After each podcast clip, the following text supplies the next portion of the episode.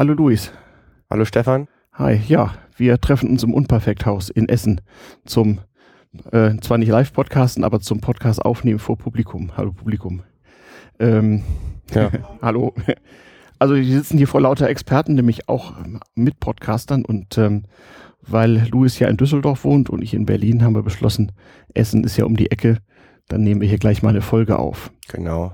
Äh, das Konzept von damals TM ist ja eigentlich, dass wir über alte technische Dinge sprechen und wie sie uns heute noch beeinflussen und warum, wie man so schön sagt, es kam, wie es kam, so dass es ist, wie es ist. Mhm. Wie das damals so war und wir hatten ja nichts. Und wir haben angefangen mit Folgen über Geld. Ja, ganz am Anfang. Eine der ersten Folgen nannte sich Geld und zwar in weiser Voraussicht schon Geld 1, weil wir wussten, das würde wohl länger dauern. Und das haben wir gemacht, weil wir überlegt haben, am Anfang machen wir ein Thema, wo wir uns ein bisschen besser auskennen. Mhm. Und wir haben ja beide von der Ausbildung doch einen sehr starken wirtschaftlichen Hintergrund. Mhm. Vielleicht kannst du noch mal kurz sagen, was du gemacht hast in deinem Leben oh, alles. Ach, äh, Gott, ich, ich, war in einem Leben, als das noch gut war, war ich mal Banker. Mhm. Aber das ist natürlich lange, lange, lange her. Ähm, und einer der weiteren Hintergründe dieses Podcasts ist ja, dass ich äh, begonnen habe, so das Leben meiner beiden Nerdgroßväter 1890 und 1909 geboren, so zu dokumentieren. Und da habe ich natürlich auch so einiges gefunden aus der Zeit, als sich so die Definition und der Inhalt von Geld mal geändert haben. Wir haben gesprochen zunächst mal äh, über den Anfang der Neuzeit. Nicht? Also Mittelalter und sowas interessiert uns nicht, aber wie sozusagen das Verhältnis der Menschen ganz früher mal mhm. zum Geld war, so Gold und Silber und Kupfer und im Prinzip Gewichtsmengen, mhm. die einen, wie man subjektiv immer glaubte, konstanten Wert hatten. So konstant war der aber über die Jahre gar nicht. Wir haben darüber gesprochen, dass es auch schon im 18. Jahrhundert mal Inflation gab und auch schon davor, als etwa die Spanier. Massen von Gold nach Europa brachten und irgendwie die Goldmenge und die Gütermenge irgendwie nicht mehr so ganz in Übereinstimmung zu bringen waren. Aber das hat man damals alles gar nicht bemerkt und als Phänomen von Geldentwertung auch gar nicht äh, wahrgenommen. Und am Anfang des 20. Jahrhunderts ist sozusagen der nächste Modernisierungsschritt. Äh, wir hatten in Geld 2 gesprochen, wie das so zu Kaisers Zeiten mit dem Geld war, als es dann immerhin etwas verbreiteter war, dass Menschen überhaupt sowas wie ein Bankkonto hatten, was ja früher nur die wenigen Kaufleute hatten und mhm. eben diejenigen, die irgendwie hoheitliche Funktionen ausübten. Mhm. Wie das zu Kaisers Zeiten so war, auch mit Einführung von Papiergeld und was das bedeutet hat. Äh, wie so eine Banküberweisung damals vonstatten ging. Also wir verweisen auf die Folgen Geld 1 und Geld 2. Wer die noch nicht gehört hat, kann das ja machen. Denn damals TM ist ja ein Podcast mit recht wenig Aktualitätsbezug, außer den Lehren, die man daraus ziehen kann. Und es lohnt sich immer einfach nochmal nachzuhören, was hier schon alles niedergelegt ist. Ja, das ist ja quasi Absicht, weil dann veraltet es auch nicht. Genau. Weil es ist ja schon veraltet. Ja. Sozusagen. Irg irgendwann in Folge 100 werden wir, so, werden wir so das erste Mal alles zusammenfassen und das mal so ein bisschen solitär, redaktionell bearbeitet ins Internet stellen, so als Zeitdokument. Aber da haben wir ja noch ein bisschen Zeit. Genau. Was ich immer sehr spannend fand, wie groß, also wie groß die Unterschiede sind. Die sind gefühlt viel größer, als man denkt. Mhm. Weil bis vor 100 Jahren wurde ja eigentlich noch sehr viel mit echt Silber und echt Gold bezahlt. Ja, klar. Du normalen Zahlungsverkehr. Mit, spielst hier mit genau. ein paar Münzen rum, ein bisschen Anschauungsmaterial haben wir auch wieder, gibt's als Fotos dann auch in Shownotes. Mhm. Was hast du da? Ach so, die 5 Mark aus Kaisers Zeiten. Genau, aus echt Silber, ne? Ja, das da war noch. Münze. Ja, ja, ein, eine Reichsmark zu Kaisers Zeiten war, hatte noch 5 Gramm Silber zu enthalten. Also ist in dieser Münze mhm. fünfmal äh, nicht. Das, da müssen also im Prinzip Prinzip 25 Gramm Silber drin sein. Sind auch. Das besteht zu 90 Prozent aus Silber, diese Münzen damals. Die hat man natürlich dann auch oft nicht weggeschmissen. Darum haben sie überlebt. Also, mhm. Können wir ja einmal umgehen lassen. Ja, meinetwegen. 5 Mark, das waren was. Ja, und das sind die 5 Mark aus der Nazi-Zeit, auch 90 Prozent Silber, weil zu der Zeit, wir kommen heute noch drauf, hatte Geld ja schon einen ganz anderen Inhalt als zu Kaisers Zeiten. Aber die volkstümliche Anmutung, Gold und Silber lieb ich sehr, die hatte man auch da noch. Und an diesen 5 Markstücken da, da bildete sich in 30er Jahren so ein Schatz im Volk. Also Leute haben waschkörbeweise diese 5 Markstücke gehortet. So mit Hindenburg drauf, kein Hakenkreuz, nix. Auf der Seite stand drauf, Gemeinnutz geht vor Eigennutz und alles ja. so, so, sehr deutsch. Aber schon sehr viel kleiner designt, aber immerhin aus Silber und das haben die Leute sich aufgehoben. Ja. Könnte ja wertvoll sein. Und hier zu Beginn der, äh, der Inflation so der Beweis, dass nicht die DDR den Alu-Chip erfunden hat. 50 Pfennig aus der Weimarer Republik von 1921, als es noch Pfennige gab, mhm. aus Aluminium hinten drauf steht, sich Regen bringt Segen, auch so ein bisschen zynisch genau. irgendwie. Aber naja. Und zwei Jahre später, glaube ich, war das mehr als die gesamte Kriegsschuld des Deutschen Reiches. Ja, so, ja, so, ja, so ungefähr. Also so stark war der Wertverlust. Genau. Also ich habe also Aluminiumchips von 1923, wo drauf steht eine halbe Million Mark oder so. Schon irgendwie krass. Mit dem Papiergeld so ähnlich, da kommen wir noch drauf, die sind aus späterer Zeit. Mhm. Also jenseits von aller Technik geht es ja vor allem darum, so die sozialen Phänomene eigentlich zu beleuchten, die sich hier ergeben haben. Du machst ja mit äh, Steffen zusammen so einen Podcast über den Ersten Weltkrieg und äh, jetzt müssen wir etwas vorgreifen. Wir schreiben 2016 und ihr seid also 1916 angekommen. Genau. Zwei Jahre später war Schluss 1918 ähm, da sind wir quasi. Also wir, da fangen wir jetzt an. Wir fangen jetzt an 1918. Ja, da haben wir das letzte Mal aufgehört, wollen wir mal so sagen. Ne? Da haben wir gesagt, so jetzt hört irgendwie der Krieg auf. Es gibt also immer noch Münzen aus Silber, also auch das Halbmarkstück, also mhm. die 50 Pfennig war immer noch aus Silber, auch im Jahrgang 1918 noch. Und eigentlich hat erstmal niemand an die Frage Geld und Geldentwicklung gedacht, obwohl die umlaufende Geldmenge sich in den vier Jahren während des Ersten Weltkriegs innerhalb des Deutschen Reiches schon mal so vervier- oder fünffacht hatte. Mhm. Trotzdem war das nicht so furchtbar viel. Also äh, ich weiß nicht, ob du gerade eine Zahl da in deinem Aufsatz hast, aber die gesamte umlaufende Bargeldmenge im Deutschen Reich 1918, das waren irgendwie überschaubare knapp 200 Millionen Mark. Ja. Das heißt irgendwie so 50 Mark pro Einwohner. Und wenn man bedenkt, dass 90 Prozent der Deutschen kein Bankkonto hatten. Ist das nicht viel? Nee, ist das im Grunde nicht viel. Aber Vor allem Monatslohnbetrag 70 Mark? Ja, also 70, 80, 90, manchmal auch 100 Mark. Dann 50 ja. Mark pro Kopf Bargeldmenge ist nicht viel. Das ist nee. ja weniger als Monatslohn. Richtig, weil die Lohne, äh, Leute bekamen ihren Lohn ja auch wöchentlich. Da siehst du mal, welche Funktion das Geld hat und wie wenig Geld im Grunde umgelaufen ist. Mhm. Der Normalbürger kriegte Freitag seine Lohntüte, da waren irgendwie 20 oder 30 Mark drin.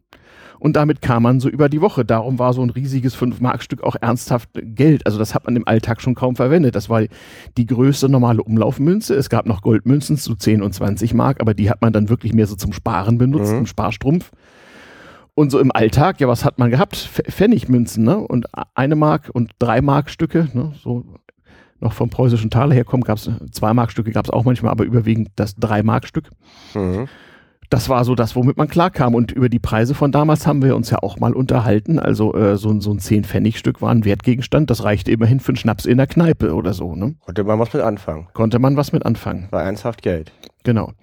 So ein bisschen Metall brauchte man natürlich im Ersten Weltkrieg schon. Vor allem brauchte man Kupfer. Silber war kein Problem. Die Münzen waren auch weiter aus Silber. Das war militärisch unbedeutend. Genau, da haben die die Kupfermünzen eingesammelt. Und die Messingmünzen auch. Genau. Und auch Gold auch, natürlich. Gold sowieso, das brauchte man, um im Ausland zu bezahlen, weil damals musste ja, wenn zwischen Staaten Zahlungsverkehr stattfand, irgendwie Gold den Besitzer wechseln. Die Leute haben wirklich massenhaft freiwillig ihre wertvollen Gold- und Silbermünzen eingetauscht mhm. gegen Papier, weil sie dem Staat vertraut haben. Richtig. Gold Was gab es für Eisen, hieß es 1813 und, und äh, 100 Jahre später war das auch der Gold Fall. für Papier. Mhm. Also das zeigt halt, dass man Lehre wäre da draußen, man sollte dem Staat nicht sein Geld vertrauen im Zweifelsfall. Das haben die Deutschen ab dann ja auch beherzigt. Ja, das, das war eine ja, ganz klare Lehre. Ist ja auch bis heute das Problem. Gerade jetzt mhm. diskutiert man wieder hier, dass irgendwie man das Bargeld abschaffen will, aber um Gottes Willen, so bunte Scheinchen, nicht? Hier sind so, sind so die späteren, so aus den 30er, 40er, 50er Jahren. Kommen wir noch drauf. Das ist irgendwie wichtig, auch wenn das mit dem Metall inzwischen psychologisch mal sich ein bisschen erledigt hat. Also ich glaube zumindest nicht, dass jemand sich ernsthaft darüber einen Kopf machen würde, was da so an Metallen drin ist in so einer Münze heute, oder? Na, spannend ist ja, dass Centstücke mehr kosten in der Produktion, als dass sie Nennwert haben. Das war früher schon oft so bei das finde ich schon irgendwie interessant, ja. Sehr, sehr, sehr häufig. Überhaupt keine Frage. Aber ich würde sagen, ja? lass mal nochmal die Situation zusammenfassen. Mhm. Weil wir haben ja schon dann, der Erste Weltkrieg ist zu Ende. Das mhm. führt halt mal dazu, dass ein Land wie Deutschland mal spontan 11 Millionen ehemalige Soldaten und Kriegsgefangene in den Arbeitsmarkt integrieren muss. Mhm. Das ist schon mal eine Herausforderung. Heutzutage mhm. eine Million Flüchtlinge im Jahr mhm. ist das große Thema jetzt gerade in den mhm. Medien. Welchen, mhm. heute ist nochmal der? Äh, heute ist, glaube ich, der 21. Februar 2016, um genau. auch das der Chronistenpflicht folgend mal aufzuschreiben.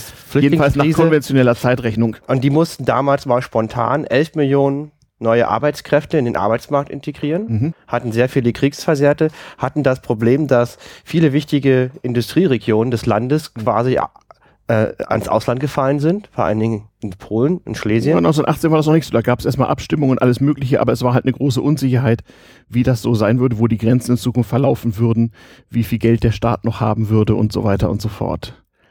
Ja. Und die 52. Tag des Chaos ja, unserer lieben Frau 3182, sagt mein Rechner übrigens, sei heute. Nur angemerkt. Alles klar. Mhm. Gut. weiter. Ja, weiter, genau. Und ähm, ich meine, das sind schon mal Probleme. Wie integriert man 11 Millionen neue Arbeitskräfte? Ja. Also gar nicht. Im Wesentlichen. Im Wesentlichen gar nicht. Es war damals aber auch noch so, dass man politisch keineswegs der Meinung war, dass es nur Aufgabe des Staates sei. Also sowas wie Geldpolitik, Sozialpolitik, Arbeitsmarktpolitik, das war ja überhaupt erst im Entstehen begriffen. Das heißt, die meisten Leute haben überhaupt nicht erwartet und daran gedacht, dass da sozusagen der, der Staat oder die Politik nun großartig was ändern könnte. Mhm. Erstmal waren alle überrascht, oh, der Krieg ist vorbei, waren ja keine fremden Soldaten im Land und nichts. Es hieß nur plötzlich, hm, ja, wir haben wohl verloren. Oh, plötzlich. Mhm. So, und äh, reichlich unorganisiert, du sagtest es, kamen die Soldaten nach, äh, nach Hause also es gibt noch, es gibt Bilder, so wie etwa in, in Berlin im Rathaus Steglitz auf dem Balkon der Bürgermeister steht und aus Richtung Südwesten kommen zu Fuß die aus Frankreich heimkehrenden Soldaten rücken in die Stadt ein. Die wurden auch nicht demobilisiert, wie man das nennt, sondern die haben ihre Waffen mit nach Haus genommen. Einer der Gründe, warum es in der Weimarer Republik immer so gewalttätige Auseinandersetzungen gab. Also jeder nahm wirklich seine, seine, seine Waffen, seine Munition, seine Handgranaten mit nach Hause. Sehr gut. Die lagen überall rum. Ja, und dann hat man 11 Millionen Männer, genau. tendenziell wenig Arbeit, mhm. hervorragende Soldaten, mhm. ausgebildet im Weltkrieg, im genau. Kriegshandwerk. Genau. Super. Das ist schon ja. mal sehr gut für eine stabile Gesellschaft. Genau. Kann man schon mal sehr festhalten. Mhm. Was ich spannend fand, die Regierung hat schon ein paar Maßnahmen beschlossen. Weil mhm. ja du musst mal in dein Mikrofon sprechen, sonst genau. so, so, kann das nichts werden. So, ist jetzt besser? Ja, ein bisschen. Wenn du den Abstand ja. zwischen deinem Mund und dem Mikrofon konstant hältst, ja. Was ich interessant fand, die sind ja auch damals nicht doof gewesen mhm. und haben Kurzarbeit beschlossen, um halt die Anzahl der Erwerbstätigen zu erhöhen. Genau. Das machen wir, das Gleiche machen wir heute immer noch. Finanzkrise, in meiner Firma gab es Kurzarbeit. Oder die haben die Leute, Leute dann nach Hause geschickt auf 60 Prozent Gehalt, damit sie die nicht entlassen mussten. Ja, genau. Also ähnliches Prinzip. Genau. Man hat auch gar nicht so lange geplant, sondern es wurde damals wirklich so auf Wochenbasis überlegt, wie kommen wir aus dem ganzen mhm. Schlamassel denn weiter und wie es langfristig weitergehen würde. Das war ja eine Frage von jahrelangen Verhandlungen. Das heißt, halten wir erstmal fest, die, das Konzept davon, was Geld ist und wozu man es braucht, war erstmal konstant. Es gab eine, äh, es gab äh, eine kriegsbedingte Rationierungswirtschaft, also es herrscht ja unter anderem Lebensmittelmangel. Meine Oma hat mir irgendwie erzählt, als ich in den 70er Jahren mal von der Schule aus im Geschichtsunterricht so zu Hause fragen wo äh, wollte, äh, was denn so die Großeltern 1945 gemacht hätten, meinte meine Oma nur lakonisch, am 4. Mai sind die Engländer gekommen und am 10. Mai ist Opa wieder Briefe verteilen gegangen. Und nee, gehungert hätten wir auch nicht. Und da sagte sie nur mit einem Satz, 1918, Junge, da habe ich gehungert. 1945 war nicht so schlimm. Mhm. Ähm, das war tatsächlich Hungersnot in Deutschland zu der Zeit. Also solche Erfahrungen, kann ich, die kann ich verzichten. Ja, so, also, war, so war das aber damals. Ja, haben wir, haben wir ja auch, ähm, steht auch drin, dass halt quasi am Anfang des Krieges Deutschland sich 90 Prozent selber ernähren konnte. Richtig. Und dann durch die Wirren des Krieges mhm. nur auf 40 Prozent quasi Eigenversorgungsanteil kam. Ja, genau. Und deswegen haben die Leute auch 1918 ja. gehungert. Wobei die wirtschaftliche Erholung witzigerweise am Anfang der 20er Jahre in Deutschland leichter war. Der Krieg hatte ja im mhm. Ausland stand, stattgefunden, die Industriekapazitäten waren da. Mhm. Ähm, es hat sich auch relativ schnell die Versorgungslage gebessert und mhm. die Lebensmittelrationierungskarten und sowas alles konnten bald abgeschafft werden. Mhm. Es gab auch tatsächlich Arbeit, weil es hat sich sogar ein Export ergeben. Deutschland konnte wieder exportieren. Weil die Inflation, Deutschland hatte eine sehr hohe Inflation. Ja, richtig. Und die eigenen Waren waren im Ausland günstiger. So ist es. Und konnten exportiert werden. Deutschland wurde zum Billiglohnland in genau. Europa. Die Inflation hat quasi erstmal die Wirtschaft genau. gestärkt. Solange sie einigermaßen moderat ablief. Also das kann man ja hier auch nochmal sagen, bevor es richtig, die, bevor die Kacke richtig am Dampfen ist, dass Inflation ja erstmal nichts Schlechtes ist. Tja, zumindest dachten das damals die äh, Geld- und Wirtschaftspolitiker. In der Tat, also man kann das sehr schön sehen am Wechselkurs zum amerikanischen Dollar. Äh, nachdem sich in den Jahren 1920 sowieso nichts hat, im Laufe des Jahres 21 äh, stieg dieser Kurs von 90 Mark für einen Dollar auf etwas über 300 Mark für einen Dollar. Da sieht man also schon eine gewaltige Inflation gemessen am Außenwert. Aber das hat natürlich erstmal den Warenexport ungeheuer erleichtert. Mhm. So. Bis dahin war das erstmal einigermaßen okay und dann geriet der Staat aber immer mehr in finanzielle Probleme. Weil er zum Beispiel 27 Prozent seiner Ausgaben, also der Bund oder mhm. Das Reich damals, ja. Das Reich hat damals 27 Prozent seiner Ausgaben für Reparationen zahlen müssen. Nach dem Versailler Vertrag, genau. Nach dem Versailler Vertrag, jetzt mal so als. Du musst mal in dein Mikrofon sprechen, das hört sich für mich nicht gut an. So? Nee, äh, du musst vor allem den Abstand konstant halten Irgendwie. und mal so. Okay. okay. Ne, und nicht so viel. Gut. Okay. Ja, äh, genau es gab, es gab den Vertrag, äh, Vertrag von Versailles, wonach das Deutsche Reich bis in die 1980er Jahre hätte Kriegsentschädigung bezahlen sollen. Mhm. Der endgültige Betrag stand noch nicht fest, aber man hat zumindest schon mal angefangen. Und es gab äh, Staatsverschuldung. Die hatte es vorher schon gegeben. Mhm. Das Deutsche Reich hatte nämlich die Kriegskosten nicht durch höhere Steuern, sondern durch Staatsverschuldung finanziert. Das war was Neues. Frankreich hat überhaupt erst 1914 zum ersten Mal sowas wie eine Einkommensteuer eingeführt. Die gab es mhm. in Deutschland schon. Mhm. Ähm, aber in Deutschland wurden also Kriegsanleihen ausgegeben. Das bedeutete, der Staat schuldete plötzlich intern seinen Bürgern eine riesige Menge Geld, genauso wie heute. Mhm. Und fing jetzt an, sich über Staatsverschuldung zu finanzieren. Das heißt, die Geldmenge stieg. Bei gleichem Warenangebot. Und gleichem Dienstleistungsangebot. Genau. Und oh Wunder, was passiert? Die Inflation. Genau, Preise, alles wird teuer, teurer. Die Preise steigen. Wobei das ein ganz langsamer Prozess ist. Man hat so vielleicht aus dem Geschichtsbuch noch so diese Eindrücke von Geldscheinen mit irgendwie zwölf Nullen und sowas mhm. alles. Also das ist vielleicht schon meine Botschaft vorweg. Dieser komplette Inflationswahnsinn, der dauerte auch nach Aussage meiner Oma, der akute Wahnsinn dauerte ein knappes Jahr. Von Ende 22 bis Ende 23, dann war der Spuk vorbei. Aber eigentlich ist die Zeit davor interessant. Die Jahre 21 und 22. Da hat nämlich, wie du richtig sagst, sowohl der Staat und die Politiker wie auch die Bürger haben gesehen, hat auch seinen Vorteil mit Inflation. Welche Vorteile gab es denn mit Inflation? Also einmal für den Staat natürlich, dass die Staatsverschuldung, ja, gemessen an, an, an der Kaufkraft des Geldes weniger wurde. Der Staat konnte seine Kriegsanleihen relativ leicht plötzlich bezahlen. Also man kann relativ simpel sagen, Inflation mhm. ist gut, wenn man Schulden hat, mhm. schlecht, wenn man Vermögen hat. So ist es. Und da der Staat ein großer Schuldner war, für den war es super. War das schon mal eine Idee. Und er konnte auf indirekten Wege, indem er Staatsschuldpapiere bei der Reichsbank beleihen ließ, im Prinzip Geld drucken mhm. und hat das fleißig gemacht. Ja. So. Nun waren natürlich die Bürger nicht besonders äh, begeistert davon. Also wie gesagt, die meisten Deutschen hatten kein Bankkonto und wenn, dann hatten sie vielleicht ein Sparbuch bei der Sparkasse, wo es Zinsen drauf gab und stellten fest, Mist, das wird sehr schnell weniger wert. Was macht man als kleiner Bürger daraufhin, der alles in Bar bezahlt ansonsten, einmal die Woche die Lohntüte kriegt? Mhm. Das haben die Leute gemacht. Sie haben ihr Geld ausgegeben. Ja. Sie haben festgestellt, hm, die Inflation wird wahrscheinlich so noch eine Weile so weitergehen. Und waren daher bereit, höhere Preise für Waren zu bezahlen. Und oh Wunder, wenn man feststellt, die Leute sind bereit, höhere Preise zu bezahlen, dann erhöht man die Preise eben auch. Ja, und das ist halt super, weil das Geld sofort in den Warenverkehr Richtig. einfließt mhm. und investiert wird und Richtig. konsumiert wird. Und Konsum ist ja im Kapitalismus Wachstum und oh. das System gedeiht, sozusagen. Ja, und es gibt vor allem einen schönen Timelag hierbei. Je schneller die Inflation sich dreht, desto billiger werden für mich die Löhne, weil die Lohnanpassung hinkt ja immer hinterher. Ja. Selbst bei wöchentlicher Lohnzahlung kann ich, wenn die Inflation schnell genug ist, ein bisschen was gewinnen, weil ich mit meiner Lohnerhöhung ja immer eine Woche, Woche hinterher bin. Ja, und so drehte sich das so langsam, ohne dass irgendjemand erstmal merkte, was eigentlich los ist. Aber irgendwann ist zu viel. Also wir hatten ja mhm. sogar, jetzt greife ich kurz vor, Fälle von Leuten, die haben in den Kaffee sehen, haben sich für 5000 Mark eine Tasse Kaffee bestellt mhm. und danach nochmal eine Tasse Kaffee mhm. für auch 5000 Mark. Mhm. Auf der Rechnung waren aber 14.000 Mark, mhm. weil die zweite Tasse Kaffee schon wieder teurer war als die erste. Genau. Das war dann schon in der Zeit des kompletten das Wahnsinns. Fand ich dann schon, ne? schon also wir merken uns, liebe Kinder, das mit der Inflation ist erstmal gar nicht so schlimm und das kann man ja erstmal eine Weile lang machen. Aber irgendwann geriet die Sache mhm. reichlich außer Kontrolle. Nun gab es auch Gründe, sie außer Kontrolle äh, geraten zu lassen. Also es gab ja, muss man nochmal festhalten, nur ganz wenige Leute, die überhaupt einen Überblick hatten. Für den Normalbürger stellte sich das erstmal so dar, hm, irgendwie steigen hier ständig die Preise und ja, meine Löhne steigen auch, aber nicht so schnell, alles großer Mist und jeder hat sich dazu verhalten. Alle hatten sozusagen Alltags- und äh, äh nicht nur First World Problems, sondern wirkliche. Mhm.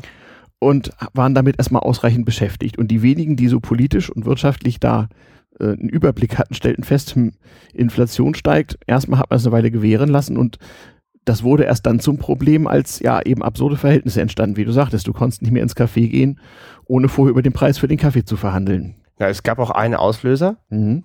Ähm, also das ist ja praktisch auch nicht alles immer Schuld der deutschen Regierung, die dann leichtfertig mhm. Scheine druckt, mhm. sondern die Franzosen haben wegen relativ kleinen Problemen das Ruhrgebiet besetzt. Mhm. Um das halt war 1900 23 Anfang Januar. 23 Januar. Im Winter, äh, genau. Da haben die das Ruhrgebiet besetzt, um halt quasi Zugriff auf die Ressourcen dort zu haben. So ist und damit sie ihre Reparationen bekommen. Mhm. Und die Antwort war, was haben die Leute daraufhin gemacht? Streik. Genau. Das heißt, ungefähr ein Sechstel der deutschen Wirtschaftskapazität fiel einfach mal aus. Und die Leute streiken und brauchten aber irgendwie Streikausgleichszahlungen. Mhm. Und die wurden natürlich. Die wurden gedruckt. Die wurden gedruckt. Mhm. Und da da jetzt, kann man das so sagen, dass der Zug dann richtig anfangen loszugehen? Ja, da ging es dann los, Inflation als, poli so als politische Waffe. Also das hat man natürlich äh, offiziell nicht zugegeben und auch lange Zeit später, auch in den Geschichtsbüchern aus den 70er, 80er Jahren ist das noch nicht so. Mhm. Da wird das immer so dargestellt wie eine Naturkatastrophe, ja, und das Geld wurde ganz wenig wert und die Leute liegen große mhm. Not und so weiter und so fort. Äh, die Motivation dahinter die waren nicht so ganz klar. Man darf es auch nicht sich so darstellen, das ist ja häufig so, wie bei jeder Verschwörungstheorie. Im Nachhinein kannst du immer erzählen, ja, das haben die und die gemacht, um den und den Vorteil oder Nachteil davon zu haben. Solche Planungshorizonte hat keiner, schon gar nicht bei solchen Prozessen. Nein, da hat also keiner. Also es ist völlig, völlig irreal zu glauben, etwa die deutsche Reichsregierung hätte Anfang 1923 den perfiden Plan gefasst, den Geldwert so auf ein Tausendstel zu senken oder sowas binnen eines Jahres. Man kam, man kam da irgendwann nicht mehr raus. Richtig. Die Kacke war am Dampfen. Und wenn der erstmal dampft, dann genau. riecht schlecht. Und die Reichsbank zum Beispiel hat sich ganz dumm gestellt. Die haben gesagt, wir sind stolz darauf, dass wir immer den Bargeldbedarf der Wirtschaft decken können. Du hast irgendwo nachgeschlagen, wie viele Leute 1923 mit Gelddrucken beschäftigt waren. 30.000. Ja. Also quasi 30.000 Leute haben nichts weiter Vollzeit. gemacht. Vollzeit, 24 Stunden Schichtbetrieb als Geldscheine zu drucken. Genau. An 1800 äh, in 1800 Druckereien wurde ja. nur Geld gedruckt. Genau, das ist schon. Weißt du übrigens, wo die ganze Kohle hingekommen ist, nachdem die irgendwann nichts mehr wert war? Die ganzen Scheine selber, was wurde? An die Wand? Also viele haben damit tapeziert. Ja, richtig. Mein Opa hatte auch noch so ein tapeziertes Klo mit Inflationsscheinen. Das habe ich noch gesehen in 70er Jahren, ja. Mhm. Richtig. Also der hatte das Haus 1932 gebaut, hat aber noch eine Kiste von alten Scheinen mhm. und hat damit tatsächlich aus Dafke äh, äh, tapeziert. Und an der anderen Wand waren, glaube ich, alte Zigarrenkisten, die man so zerlegt hatte. Und diesen schönen bunten Bildern hat er auch tapeziert. Das war damals Mode. Ja, äh, 50 Prozent der Scheine gingen als Sammlerstücke in die USA in 20er Jahren. Die, die Amis fanden das total lustig mit Scheinen mit so vielen Nullen. Hm. Und Leute haben Geschäft draus gemacht, die ganzen bunten Papierlappen an Sammler in den USA zu verkaufen. Also so tonnenweise, buchstäblich tonnenweise. Okay. Und viel, viel wurde auch einfach vernichtet, denn es wurde ja umgestellt. Ähm, aber darauf kommen wir, nachdem wir den Inflationswahnsinn noch etwas näher geschildert haben. Was gab es denn noch so? Also Kaffee, hast du noch so ein paar schöne Beispiele, ähm, was Leuten so passiert ist mit Geld? Ja. Jetzt Du als Geschichtspodcaster musst das ja eigentlich drauf haben. Ja, ja, ist jetzt ruhig. Hm? Und zwar was ich auch, äh, was man auch gelesen hat, dass eine Familie auswandern wollte. Die haben mhm. sich gesagt, okay, hier ist scheiße, wir mhm. gehen nach Amerika, der mhm. Klassiker. Dann mhm. haben sie das Haus verkauft, mhm. um halt Bargeld zu haben, um nach Amerika auszuwandern. Mhm. Fahren sie zum Hamburger Hafen und stellen fest, die Tickets können sie nicht mehr bezahlen. Also der Gegenwert ihres Hauses war einen Tag später nicht mehr genug, um ein Ticket nach Amerika ziehen zu können. Sag mal, wir sind ja, glauben wir, wir sind einigermaßen schlau. Was hältst denn du so mit deiner äh, mit deinem Wissen von heute in der Situation gemacht, 1923? Oder vielleicht, da war es schon etwas zu spät, 1922, ordentlich Inflation. Was machst du, wenn du dir sicher bist, die Inflation geht noch eine Weile weiter? Finde ich, rate ich, also verschulden. Richtig. Schulden. Ich hätte versucht, Kredite aufzunehmen ohne Ende, genau. egal wie hoch die Zinsen sind. Ja. Und äh, das müssten ja eigentlich die ganzen Pessimisten heute wegen der Eurokrise auch machen. Also wer, wer an alle an alle Unkenrufe glaubt, müsste jetzt ja eigentlich Immobilien auf Kredit kaufen bis zum Anschlag, oder? Bis zum Anschlag, absolut. Ja. Kaufen, was man kriegen kann, weil Geld ist eigentlich egal, weil es ist eh weit wertlos. Ja, nur weiß man halt nicht. Zählen. Genau. Ja. Genau, das und dann, da gibt es ja auch viele Leute, die, mhm. die, die, durch die Inflation auch reich geworden sind, weil mhm. die genau das gemacht haben. Das war aber eine Minderheit, die hatten halt den Mut dazu, ne? Die haben dann quasi auf Kredit expandiert mhm. und konnten die dann für ein Apfel und ein Ei zurückzahlen. Später.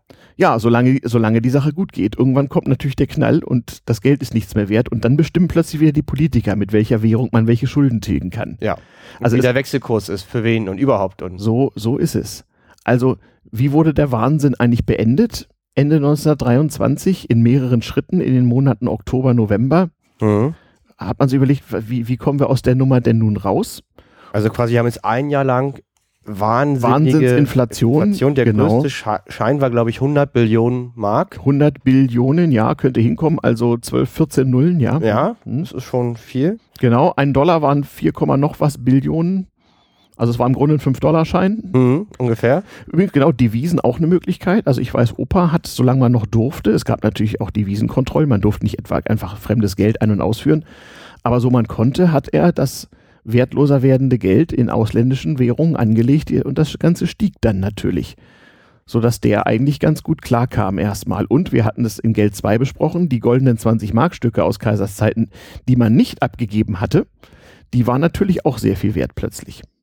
Hm. Also es haben zum Teil Leute Immobilien erworben für, für den Gegenwert von fünf oder zehn von diesen Goldmünzen damals. Ja.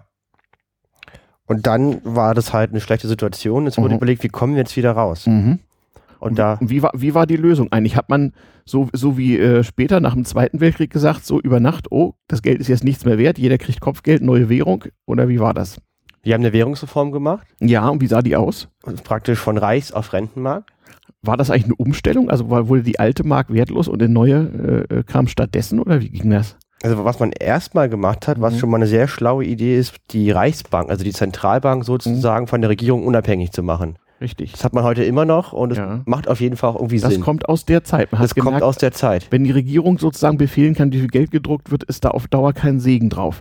Aber in dem Fall was ganz Geschicktes, das habe ich auch in Geld 2 schon mal angesprochen, genau. so als möglichen Ausweg aus Eurokrisen und so weiter, als wir uns letztes und vorletztes Jahr überlegten, was soll wohl mal werden. Man hat eine Parallelwährung nämlich eingeführt, die sogenannte Rentenmark. Richtig, das waren 4,2 Billionen zu 1. Genau. Quasi der Wechselkurs von Do Reichsmark zu Dollar von Vorkriegszeiten. Genau, von 1914 hat man einfach festgesetzt. Ja. So ist es. Und diese Rentenmark hatte psychologisch sozusagen als, als Deckung, daher hieß das Rentenmark, das war nämlich mit Rentenpapieren, mit verzinslichen Papieren zu vergleichen. Die war abgesichert, ja, womit eigentlich? Man sollte also gegen die, für diese Rentenmark sollte man äh, äh, entweder Gold bekommen oder Sachwerte und zwar diente als Sicherheit eine Hypothek. Hm. Worauf eigentlich? Auf Grund und Land. Grundstücke und Gebäude, genau. Auf alle Grundstücke und Gebäude in Deutschland wurde per Gesetz eine Hypothek eingetragen. Ein Grundpfandrecht. Also wenn ich Schulden ja. habe und jemand zahlt nicht, dann kann ich sozusagen in dieses okay, Grundstück ja. vollstrecken. Ja. Das war natürlich mehr eine psychologische Geschichte. Da stand, wie das praktisch hätte laufen sollen, wenn äh, das Geld wieder sein Geld verlöre, wusste niemand. Aber nach dem einen Jahr Wahnsinn haben alle Leute das sehr gerne geglaubt. Placebo-Effekt. Und haben diese Rentenmark in Zahlung genommen, obwohl man nicht musste. Jetzt kommt der Tweak dabei, was viele Leute vergessen haben. Diese Rentenmark war keineswegs gesetzliches Zahlungsmittel. Mhm. Man musste die Rentenmark nicht annehmen, man durfte nur. Die Reichsmark blieb erstmal in Betrieb. Mhm. Na, mit einem Kurs von einer Billion zu eins. 4,2 zu 1. Ja, zum Dollar. Aber, äh, aber äh, Reichsmark Rentenmark war 1, 1 zu einer Billion. Mhm. Nicht? Denn 4 Mark 20 zu einem Dollar war der Vorkriegskurs, mhm. äh, den man mit der Rentenmark wieder abbilden wollte. Mhm. Und die alten Scheine blieben auch noch eine Weile in Betrieb. Das heißt also, man musste sich zwölf Nullen wegdenken, wenn man mit den alten Scheinen bezahlt hat. Die, wurden, die blieben also noch ein Jahr ungefähr bis 1924 in Betrieb. Genau, und im Sommer wurde dann umgetauscht genau. quasi. Und das Entscheidende bei so einem Zahlungsmittel ist also nicht, dass der Staat sagt, man muss das in Zahlung nehmen, sondern dass die Leute glauben, das Geld ist jetzt endlich was wert. Das war auch nur Papier, mhm. stand nur was anderes drauf. Es war noch nicht mal gesetzliches Zahlungsmittel, aber Leute haben lieber diese Rentenmark in Zahlung genommen als die Reichsmark mit den vielen Nullen. Ja. Und tatsächlich, die Inflation hörte schlagartig auf. Warum? Weil das Verhalten der Menschen sich änderte, nämlich die Erwartung, in zwei Wochen ist das ja nur noch die Hälfte wert oder ein Zehntel oder ein Hundertstel, die war plötzlich nicht mehr da. Also Geld und Geldwert hängen entscheidend mit Psychologie zusammen. Das war bis dahin aber so niemandem klar, jedenfalls nicht im Experiment. Und die ganze Welt guckte also erstaunt dahin und Ökonomen aus aller Welt schickten auch Forschergruppen nach Deutschland, um also diese, den Wahnsinn der Inflation und das Wunder der plötzlichen Nicht-Inflation irgendwie zu erklären. Und man kam drauf, oh Mann, es ist alles Psychologie. Mhm. Vielleicht können wir noch mal kurz was zu den Folgen sagen. Ja, also die Reichsmark und die Rentmark liefen ja parallel weiter. Mhm. Bei der Reichsmark wurden irgendwann, weil es einfacher waren, die zwölf Nullen gestrichen. Es gab also eine Reichsmark, mhm. die genauso viel wert war wie eine Rentenmark. Und diese Rentenmark sollte dann so langsam äh, wiederum abgeschafft werden äh, und in die Reichsmark fusionieren. Aber noch bis 1937 gab es in Deutschland Scheine, auf denen stand Reichsmark und Scheine, auf denen stand Rentenmark. Mhm. Man hat es also nie geschafft, dieses Parallelsystem wieder abzuwickeln, bevor, wir werden noch drauf kommen, in 30er Jahren im Zuge der Kriegsvorbereitungen man wieder eine andere Definition von Geld hatte. Mhm. Jetzt war also plötzlich erstmal Stabilität und es begann das, was man so ähm, als goldene Zwanziger bezeichnet. Jetzt war plötzlich äh, der Wahnsinn beendet. Es gab wirtschaftlichen Aufschwung, die Finanzen waren so einigermaßen geordnet, die Arbeitslosigkeit war dramatisch gesunken und die ganzen goldenen Zwanziger dauerten gerade mal fünf Jahre von 24 bis 29, denn da war Weltwirtschaftskrise, wir kommen gleich drauf. Mhm. Man muss das mal vergleichen, in wie kurzer Zeit das passiert ist und auch das spricht gegen diese ganze These, dass da Leute finstere Pläne verwirklicht hätten oder das böse Ausland oder wer auch immer da irgendwie ihm mhm. hätte schaden wollen. Es ist einfach passiert. Äh, fünf Jahre. Wir warten jetzt seit sieben, fast siebeneinhalb Jahren auf die Auswirkungen der sogenannten Finanzkrise von 2007. Mhm. Und ist noch nicht je passiert. Ist, nö, für den, für den Normalbürger nicht. Aber die und zu der Zeit war gerade mal fünf, fünf Jahre einigermaßen Ruhe. Und, und in den letzten Jahren wird die Geldmenge richtig massiv erhöht. Richtig. Aber wir haben keine Inflation, genau. spannenderweise. Genau. Ah. Außer man merkt daran, dass die Zinsen halt immer weiter sinken, ja. weil viel, so viel Geld da ist und jetzt ja. anlegen will, sinken halt die Zinsen. Und die Aktien sozusagen. und die Immobilienpreise steigen jetzt. Und die steigen halt, genau, weil alle halt Häuser aber, kaufen. Aber so, wenn wir uns hier einen Kaffee kaufen im Unperfekthaus, dann sind wir guten Mutes, dass der Kaffeepreis auch morgen noch der gleiche sein wird, oder? Ja, genau, weil halt die Gesellschaft herrlich unverteilt ist. Das genau. heißt, der Normalbürger kriegt davon nichts mit, wenn die Geldmenge genau. erhöht ist und solange muss trotzdem mit seinem normalen Einkommen seinen Bürger, seinen Kaffee für, kaufen. Solange für dich und mich das Geld knapp ist, wird auch der Wert stabil sein. Ja. Und wenn ich dir morgen erzähle, morgen kostet der Kaffee hier aber plötzlich 25 Euro und du fängst an, mir das zu glauben und erzählst es auf der Straße und alle glauben das. Dann kaufe ich heute einen Kaffee. Dann haben wir Inflation. Dann haben wir Inflation, ja. Genau. Tja, so einfach oder schwierig ist das Ganze. Das mhm. hat die Leute nicht so sehr interessiert. Die waren froh, dass sie überhaupt erstmal. Die wollten nur überleben. Also. Jo. Genau so ist es nämlich gewesen. Aber jetzt wurden halt quasi dadurch massenhaft Teile der Bevölkerung enteignet. Also praktisch Leute, alle, die so eine Rente hatten oder mhm. so ein bisschen Vermögen, mhm. von das sie, sie leben, mhm. die waren quasi auf einmal verarmt. Die hatten und gar nichts mehr, die standen vorm Nix. Richtig, und jetzt traten die Politiker auf den, auf den ja. Plan. Und vor allem, das ist ja diese Mittelschicht. Mhm. Genau diese gesunde Mittelschicht sind ja Leute, die irgendwie ein Häuschen haben oder, ja. obwohl die, Häus die, die Hausbesitzer gingen noch, aber Leute, die halt, mhm. der Rückgrat der Gesellschaft war auf einmal mhm. quasi, ähm, halt enteignet. Die hatten kein Vermögen mehr, mhm. waren verarmt und das führt dann auch wieder ja. dazu, dass so eine Gesellschaft sich dann Banken radikalisiert. Und Versicherungen mussten auch von vorne anfangen. Ne? Alles, alles, alles von vorne. Abgeraucht. Ja. Pleite waren sie nicht, ne? Wenn Schulden und Vermögen sich etwa gleich entwerten, naja. Das heißt ja nicht, dass es jedem schlechter geht, aber mhm. das ist natürlich dieser Unsicherheitsfaktor, die destabilisiert die Gesellschaft mhm. ab, total und genau.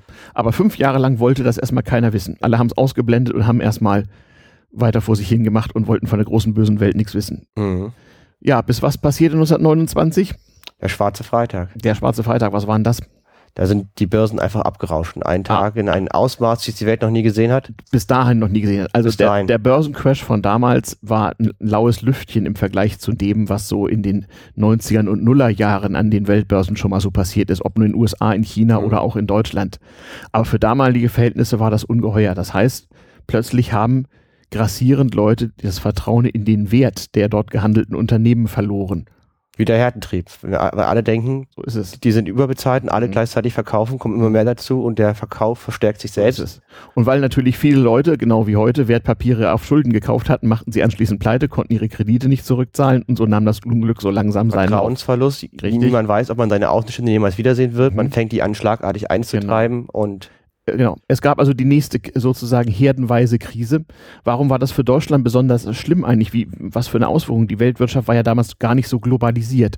Wieso hat den Normalbürger in Deutschland ein Börsencrash in USA interessiert? Was war das Problem eigentlich?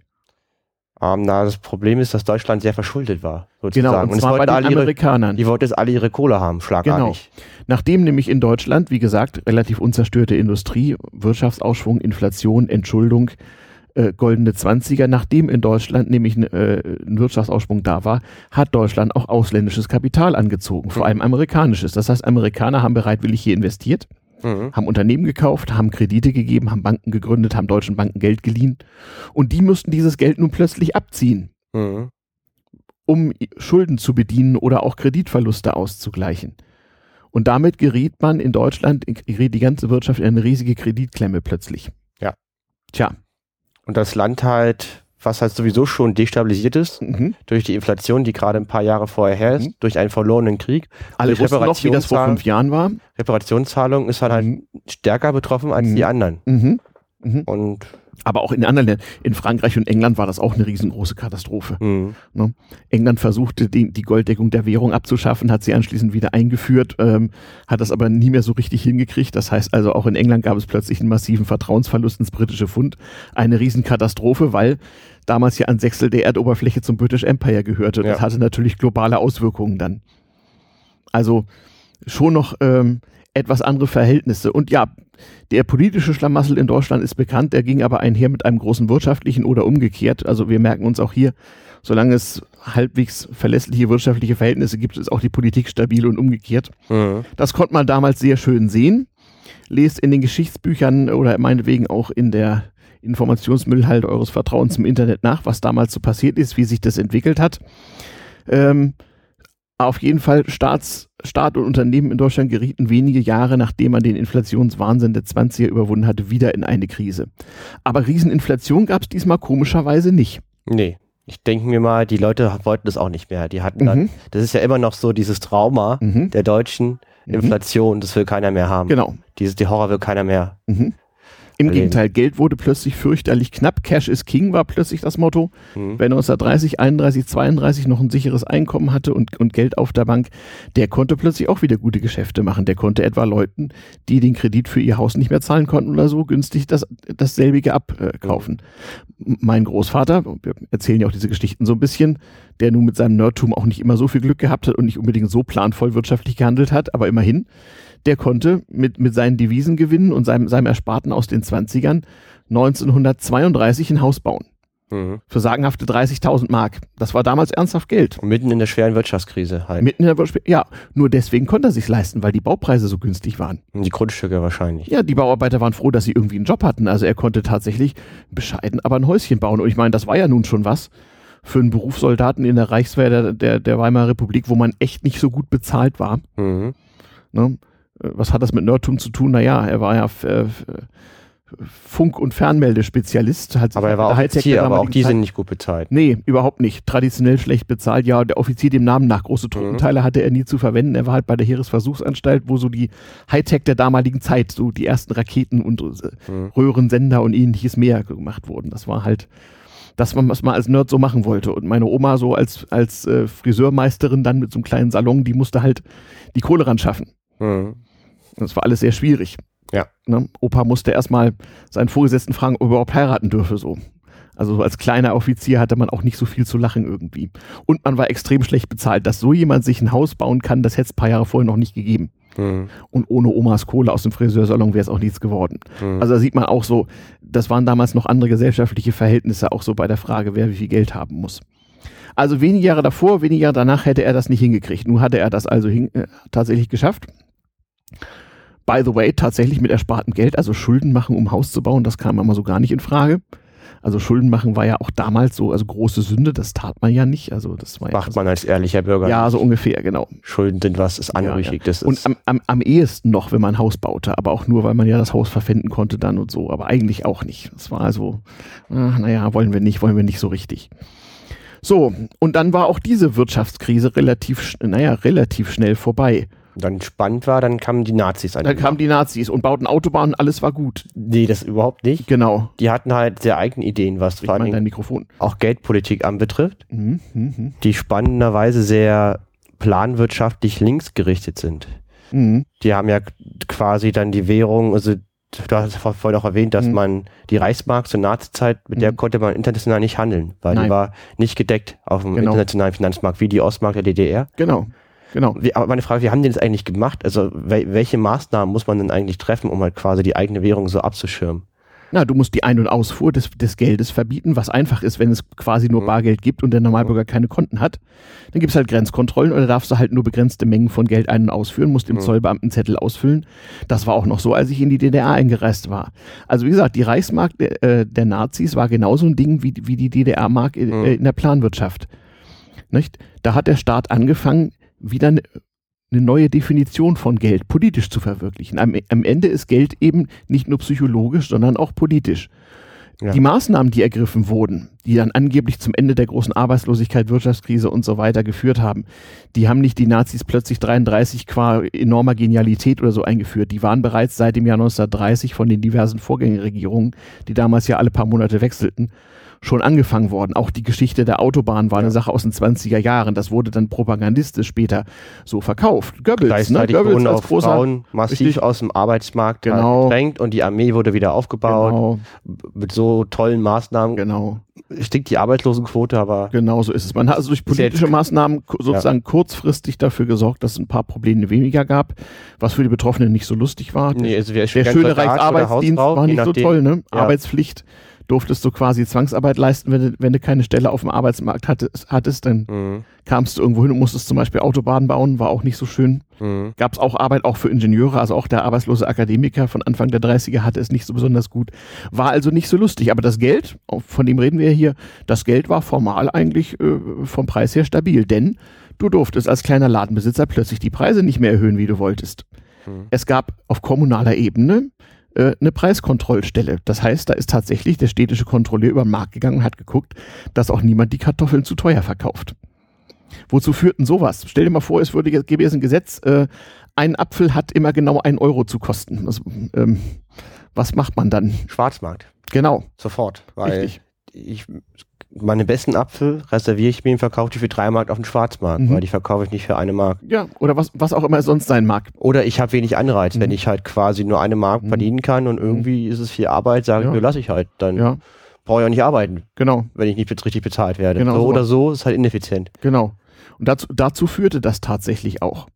So, äh, wie war das mit den Sparguthaben der, Leute auf, der Leute auf der Bank? Die kriegten da für ihr Sparbuch ihre 3% Zinsen mhm. und die hatten auch keine andere Anlagemöglichkeit. Aber was den Nazis, was den Nazis halt gelungen ist, wie auch mhm. immer, Vertrauen zu erzeugen. Na, das, das, äh, in das Geld war das schon da. Genau. Eigentlich sagen wir mal so, es ging nur darum, Misstrauen zu vermeiden. Hauptsache, man konnte für die Kohle erstmal was kaufen. Mhm. Ich habe hier so einen 20 Mark schon von 1939.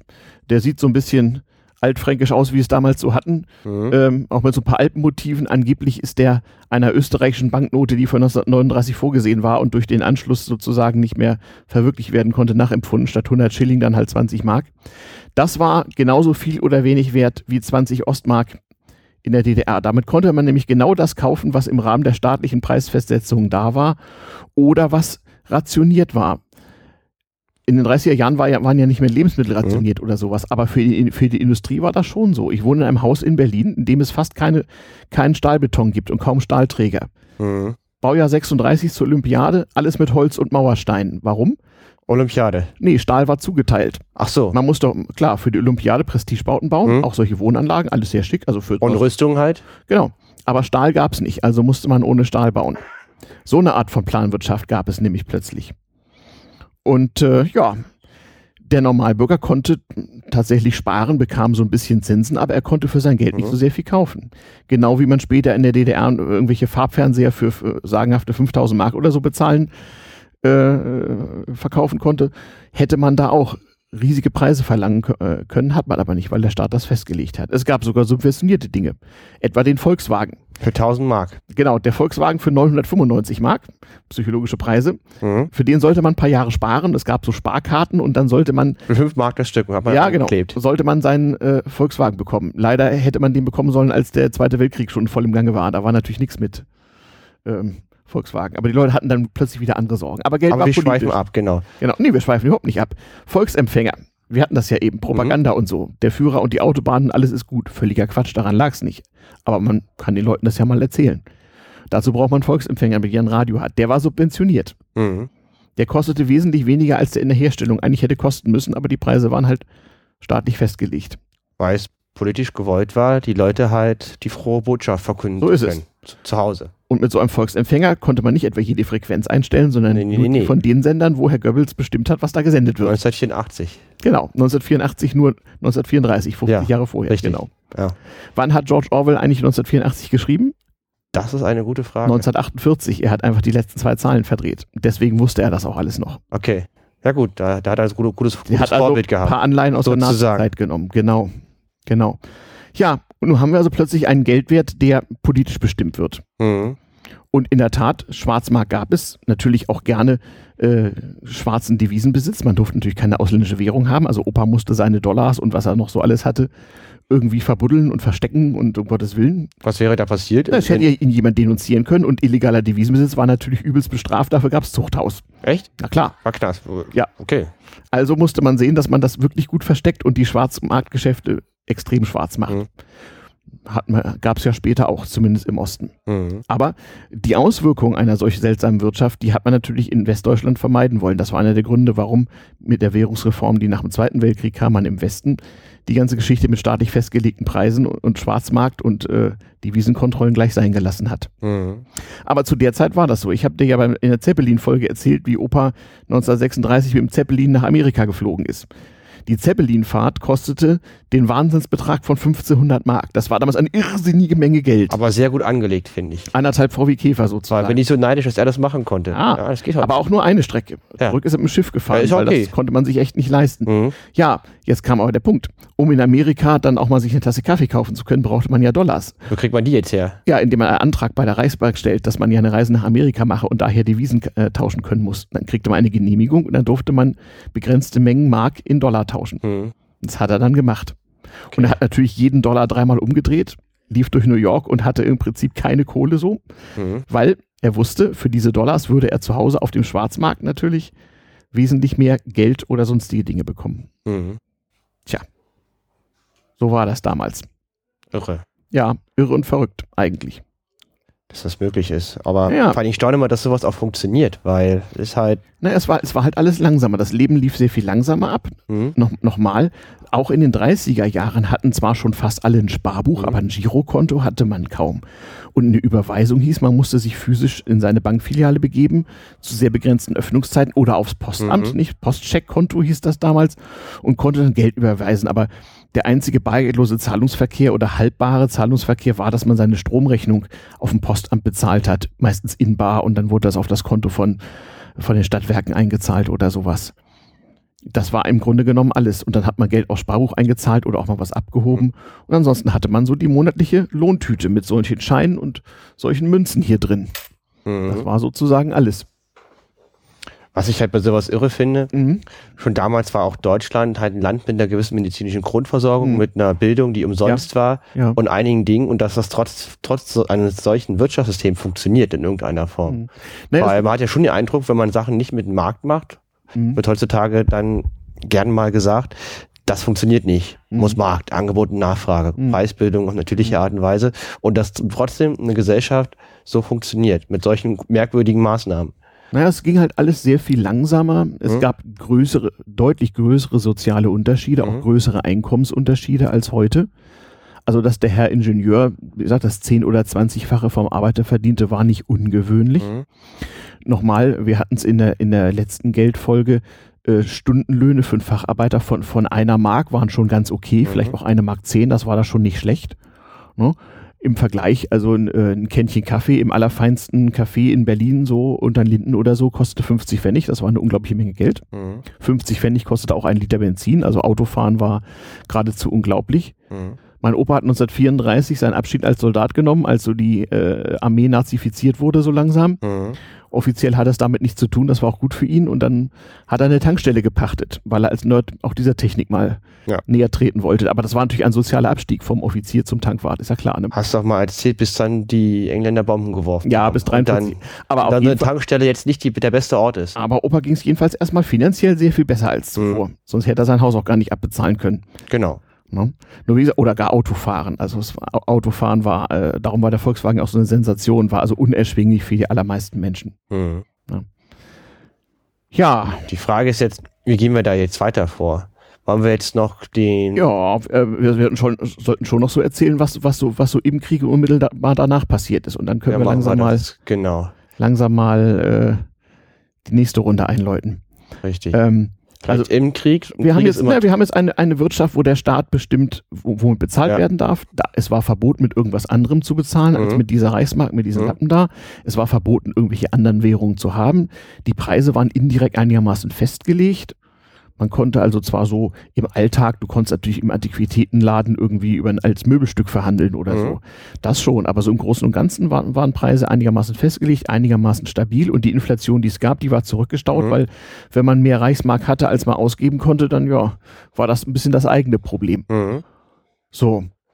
Ähm, aber jetzt kommt ein Weltkrieg. Genau, nun bricht mal wieder Den ein muss Weltkrieg man finanzieren. Aus, muss man finanzieren. Kann ja nur alle und man musste nicht nur den Zweiten Weltkrieg finanzieren, sondern auch dessen Vorbereitung. Das mhm. Deutsche Reich hat seit spätestens 1936 versucht, Ressourcen zu sparen, weil man ja wusste, wie das im Ersten Weltkrieg ausgegangen war, als der Krieg länger dauerte als gedacht. Ja, ja Hitler hat sich ja 36 vor seiner Armee gestellt und gesagt, in fünf Jahren gibt es einen Krieg. Genau. Das weiß ich jetzt schon. Ja. Und demzufolge wurde auch alles darauf ausgerichtet. Also die sind ganz oder gar nicht gefahren. Die genau. wussten halt, wir haben jetzt in fünf Jahren einen Krieg mhm. und wenn wir den gewinnen, ist alles gut, wenn wir den mhm. verlieren, ist eh alles im Arsch, nach genau. dem Motto. Genau. Und deswegen sind die halt immer genau. volle Pulle genau. dahin hingereist. Und finanziert hat man auch das wieder mit Schulden und mhm. diese Schulden hat man aber verheimlicht. Ja, das war anders. Es gab keine Kriegsanleihen oder so im genau. Ersten Weltkrieg. Ü überhaupt nichts dergleichen, vor allem nicht für, für, die Kriegsvorbereitung, sondern der Staat hat sich über, im Prinzip über ein äh, verdecktes Schneeballsystem Geld geliehen, letztlich gedrucktes Geld geliehen bei der Reichsbank. Mhm. Und dank der festgelegten Preise ist, ist diese staatliche Geldvermehrung auch erstmal nicht aufgefallen auf dem normalen Konsumgütermarkt. Mhm. So ähnlich wie heute. Wie heute auch. Das, äh, äh, die ganz normalen Preise der ganz normalen Leute waren völlig unbeeinflusst. Der Stahlpreis hätte enorm steigen müssen, der Kupferpreis hätte enorm steigen müssen, aber das hat der Staat alles äh, offiziell reguliert und man kon konnte halt nicht Stahl und Kupfer kaufen, wie man wollte. Darum wurde das Haus, in dem ich heute wohne, weitgehend ohne Stahl äh, gebaut. Man mhm. bekam einfach gar nichts. Ja. So. Das heißt, es wurde, wurde angespart für den Krieg. Es wurden seltene Metalle angespart, es wurde Kohle auf großen Halden gelagert. Und besetzte Gebiete ausgeplündert. Sobald der Krieg losging, genau. Äh, da hat man etwas sehr Interessantes gemacht. Die die Wehrmachtssoldaten, die dann 1939 und 40 in die ersten Länder einrückten, nach Holland, nach mhm. Dänemark, nicht, ähm, äh, der ältere Großvater, von dem ich bis eben erzählte, der, der durfte gar nicht Soldat werden 1939. Der galt nämlich als wehrunwürdig. Das war mhm. bei den Nazis so ein politisch fragwürdiges Subjekt, was man lieber nicht in der Armee haben wollte. Mhm. Außerdem hatte der ja einen kriegswichtigen Betrieb mhm. und äh, war davon erstmal nicht betroffen. Er war ja auch schon recht alt. Opa mhm. war ja schon 49 Jahre, als der Zweite Weltkrieg ausbrach, da war man als Soldat erstmal nicht mehr so gefragt, auch wenn man Offizier gewesen ja. war. Aber der andere Opa, der, der nämlich Tonmeister war bei der UFA und so und auch so Hightech-Filme und, und, Der durfte. Und Tonbandgerät und sonst wie, ja, der musste mal kurz. Mhm. Also es musste ja jeder mal, eigentlich hatte der Staat für den auch bessere Verwendung. Mhm. Und als Tonmeister auch beim propagandistisch wichtigen äh, äh, Medium Film war man eigentlich äh, viel zu wichtig dafür. Aber er musste jedenfalls, wohnte ja in Hamburg, äh, er musste zumindest mal ein paar Wochen Soldat sein und äh, Dänemark besetzen. Mhm. Und die deutschen Soldaten, erzählte man auch, die kriegten so ein Besatzergeld, so, sogenannte, wie hießen das, Darlehenskassenscheine hießen die. Okay. Kann man auch antiquarisch heute noch so kaufen als Geldscheine. Dieses Besatzergeld ähm, das durfte in den besetzten Ländern keiner haben, außer die deutschen Soldaten. Und die durften das auch nicht direkt ausgeben, wie gesagt, durften nicht so auf, in Dänemark auf dem mhm. Markt damit bezahlen, sondern die gingen damit in Dänemark zur Bank und die dänische Bank musste ihnen dafür zu einem festgelegten, von dem Besatzern festgelegten Kurs dänische Kronen auszahlen. Okay. Und der war bewusst richtig günstig gemacht, in Frankreich genauso. Nicht? Es war damals für einen Wehrmachtssoldaten, wenn man schon irgendwo äh, Besatzer spielen musste, immer noch besser als an der Ostfront zu kämpfen, war zum Beispiel Besatzer in Frankreich. Konnte man sich viel leisten, weil man nämlich Besatzergeld hatte, was per Ordre Mufti viel Geld wert war. Mhm. Ja, auf diese Weise hat man dann die besetzten Länder so ein bisschen ausgeplündert. Oder zumindest hat man ihnen die Besatzerkosten aufgedrückt, indem man einfach Geldscheine druckt und die lokalen Banken verpflichtet, die in der lokalen mhm. Währung einzutauschen. Ein paar Jahre geht das ja auch gut. Und dann war der Krieg hoffentlich vorbei. War er dann ja auch. Die haben immer alle Maßnahmen sehr kurzfristig geplant. Richtig. Bewusst. Alles, genau. Nicht halten wir also fest, du kannst mit entsprechenden politischen Maßnahmen für ein paar Jahre lang äh, die Probleme des Geldwertes äh, ignorieren. Ignorieren. Auf Herr Oder Mufti, die Rechnung ja. kommt später. Es gibt ja jetzt auch äh, praktische Beispiele. Venezuela zum Beispiel. Mhm. Chavez mit seiner Politik ist eine einzige, eine einzige Katastrophe. Äh, dank diverser anderer Probleme auf der Welt kommt das nicht in die Nachrichten. Ich habe Freunde, die sind in den 80er Jahren nach Venezuela emigriert, als das ein wohlhabendes Erdölland war. Also was die jetzt erzählen, was da abgeht, das äh, äh möchte man wirklich nicht haben. Mhm. Da liegt der Hund so dermaßen tief begraben, das ist wirklich ganz ein ganzes Land. Dabei haben die mehr Öl als Saudi-Arabien. Das nützt ihnen aber nichts. Ne? Ja, ein ganzes Land irgendwie zugrunde gerichtet. Ja, ähm, kommen, wir, kommen wir dahin zurück. So, und jetzt, äh, okay. Ja, jetzt, jetzt, wird Geld gedruckt in großen Mengen. Ja. So, es wird nämlich Munition produziert, alles mögliche produziert. Mhm. Es muss ja auch weitergehen. Aber die Leute haben Lebensmittelkarten und es passiert das, was du für ein paar Jahre leicht machen kannst. Du hast zwar Massen von Geld, aber du kannst im Prinzip für dieses Geld nur das kaufen, was ohnehin auf Bezugsschein da ist. Ja. Kleidung, Essen, das heißt, was auch immer. Die Ressource, die knapp war, war immer der Bezugsschein. Es ging gar nicht ums Geld, sondern genau. es ging immer darum, habe ich so einen blöden Stück Papier, wo drauf steht, ich kann mir jetzt Brot kaufen. Genau. Darf ich das? Und das konnte man auch. Ich habe jetzt erzählt, ich sollte fragen, was Oma 45 gemacht hat, auch zum Thema Essen. Also, Im Mai 45 gab es in Hamburg nichts zu kaufen, außer Brot. Also gehungert haben wir nicht, äh, nur ansonsten war eben nichts zu kaufen. Das mhm. heißt, die Leute hatten jetzt, als der Krieg zu Ende ging, riesige Mengen an Reichsmark, die sie nicht haben ausgeben können. Die aber nichts mehr wert wären auf einmal. Die waren nichts mehr wert. Aber jetzt gab es eins nicht mehr, nämlich einen Staat, der die Preise kontrolliert hätte. Mhm. Also auch die Alliierten haben dann gesagt, nee, nee, die Preise liegen fest und die Leute haben ihre Lebensmittelkarten. Aber was, was passiert ist natürlich Schwarzmarkt. Mhm. Alles, was man außerhalb seiner Ration kaufen wollte, wurde plötzlich für Wahnsinnspreise gehandelt. Das war auch ein Riesenproblem für die Wirtschaft, mhm. weil man geht arbeiten und kriegt Geld. Das Geld genau. hat aber eigentlich keinen Wert. Genau. Das heißt, keiner hatte wirklich ernsthaft Interesse zu arbeiten oder für Geld ja. Dinge zu tun, sondern lieber zu Hause Kartoffeln anzubauen, weil damit kann ich wieder tauschen gehen. Ja. Die haben Wert. Richtig. Und deswegen ging auch die Wirtschaft überhaupt nicht los. Und es war den Besatzungsmächten auch klar, dass da eine Lösung her muss. Ja. Weil so wie es jetzt ist, genau. haben wir hier ein nicht funktionierendes Land geerbt. Mhm. Das kann ja auch nicht unser Interesse sein. Genau. Da hatte man vom Ersten Weltkrieg gelernt. Ne? Man hat gesagt, mhm. wenn wir den Deutschen nochmal riesige wirtschaftliche Schwierigkeiten Schwierigkeiten beraten, ist der einzige Effekt, dass sie uns in 30 Jahren wieder überfallen. Also lassen wir das jetzt mal. Mhm. Aber du hast genau, das war das Problem, äh, äh du hast genau erkannt, von den nicht zerstörten deutschen Industriebetrieben waren die meisten nur zu 60, 70 Prozent ausgelastet nach 45, obwohl sie ja eigentlich bei der allgemeinen Zerstörung hätten große Dinge machen müssen. Es wurden die Trümmer geräumt, ja, mhm. Sonst kriegt man nämlich keine Lebensmittelkarten. Ja. Aber so für Geld irgendwas machen war im Grunde nicht. Genau, die arbeitsteilige Wirtschaft hat nicht funktioniert. Jeder hat so ein bisschen, genau. sagt man das Wort? Subsistenzwirtschaft betrieben, ja. Da, genau, danke. Das Nötigste. Um halt mhm. nur, um sich selber irgendwie mhm. mit irgendwelchen Ressourcen zu besorgen. Ja. Aber für Geld hat man nicht das gemacht, nee. dem man wirklich gut war. Nee, Geld hatte man genug. Die Frage war, kann man irgendwas davon kaufen? Mhm. Tja, blöde Situation irgendwie. Was macht man jetzt? Und dann hat man halt ein Land besetzt von vier Mächten, Genau. und halt den Kalten Krieg, der startet. Genau. Das heißt, mangelnde Einigkeit. Richtig. Die Besatzer mussten sich erstmal einigen. In der Zwischenzeit konnten natürlich die Leute schon was machen. Was hättest denn du gemacht? Sagen wir mal 1947. Allgemeine Hungersnot, Knappe, Knappheit an Lebensmitteln. Geld gibt schon da. Du kannst deine Reichsmark entweder äh, in riesigen Mengen irgendwelchen Schwarzhändlern hm. in Rachen werfen und kannst einen Karton Eier für 100 Mark kaufen hm. oder ähm, kannst hoffen, dass du irgendwas was damit machen kannst. Was könnte man mit dem Geld noch tun? Wieder Wände tapezieren. Nein, es war ein Scherz. Schlechter mhm. Scherz. Ähm, gute Frage. Was könnte bei den Geld noch machen? Also ich würde versuchen, einen Job mhm. zu bekommen, wo ich in ausländischer Währung bezahlt werde. Richtig. Zum Beispiel bei den Besatzungsmächten. Das haben einige gemacht. Wenn du irgendwie an Dollars rankommst, ja. warst du natürlich gut dran. Aber das, das waren nun dummerweise die wenigsten. Ist nicht so einfach auswandern, nee. wenn das geht, aber als ja. Deutscher war man nicht so beliebt und das zu Recht. Reisen durfte man ja schon kaum zwischen den Zonen. Auslandsreisen ja. waren auch schwierig. Ja, ist auch schwierig. Aha. Was mache ich jetzt mit diesem blöden Reichsmark? Ja, ja, das ist eine sehr gute Frage. Genau. Also ich würde, ist halt Aha. schwierig. Echt also, keine Ahnung. Also Opa 2, der Jüngere, war zu der Zeit in Spanien. Mhm. Der hatte sich als äh, der war gerade in Frankreich, als D-Day war und hatte festgestellt, jetzt wird es irgendwie übel und hatte sich freiwillig gemeldet, um im Franco-Spanien ein Fernsehen aufzubauen mhm. und ist erst 1949 nach Deutschland zurückgekommen. Das heißt, er hatte sich so, so lange abgemeldet, solange Chaos herrscht. Mhm.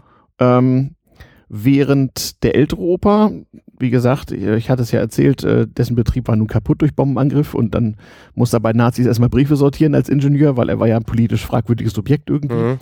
Dabei war das gar nicht so schlimm. Der hatte nicht so sehr viel gegen die Nazis, aber er war halt da irgendwie durch seine Vorgeschichte nicht so beliebt. Eigentlich hätten sie meine Oma verfolgen müssen. Die war ja hauptamtliche SPD-Mitarbeiterin gewesen, aber das war, da hat keiner, das hat keinen interessiert. Also sie hatten nun überlebt, saßen da rum und Opa hat etwas gemacht. Nach dem Ersten Weltkrieg hat er ja äh, sein, sein Geld in ausländischer Währung angelegt. Das konnte man nicht, da kam man nicht ran. Aber was es gab, waren Aktien.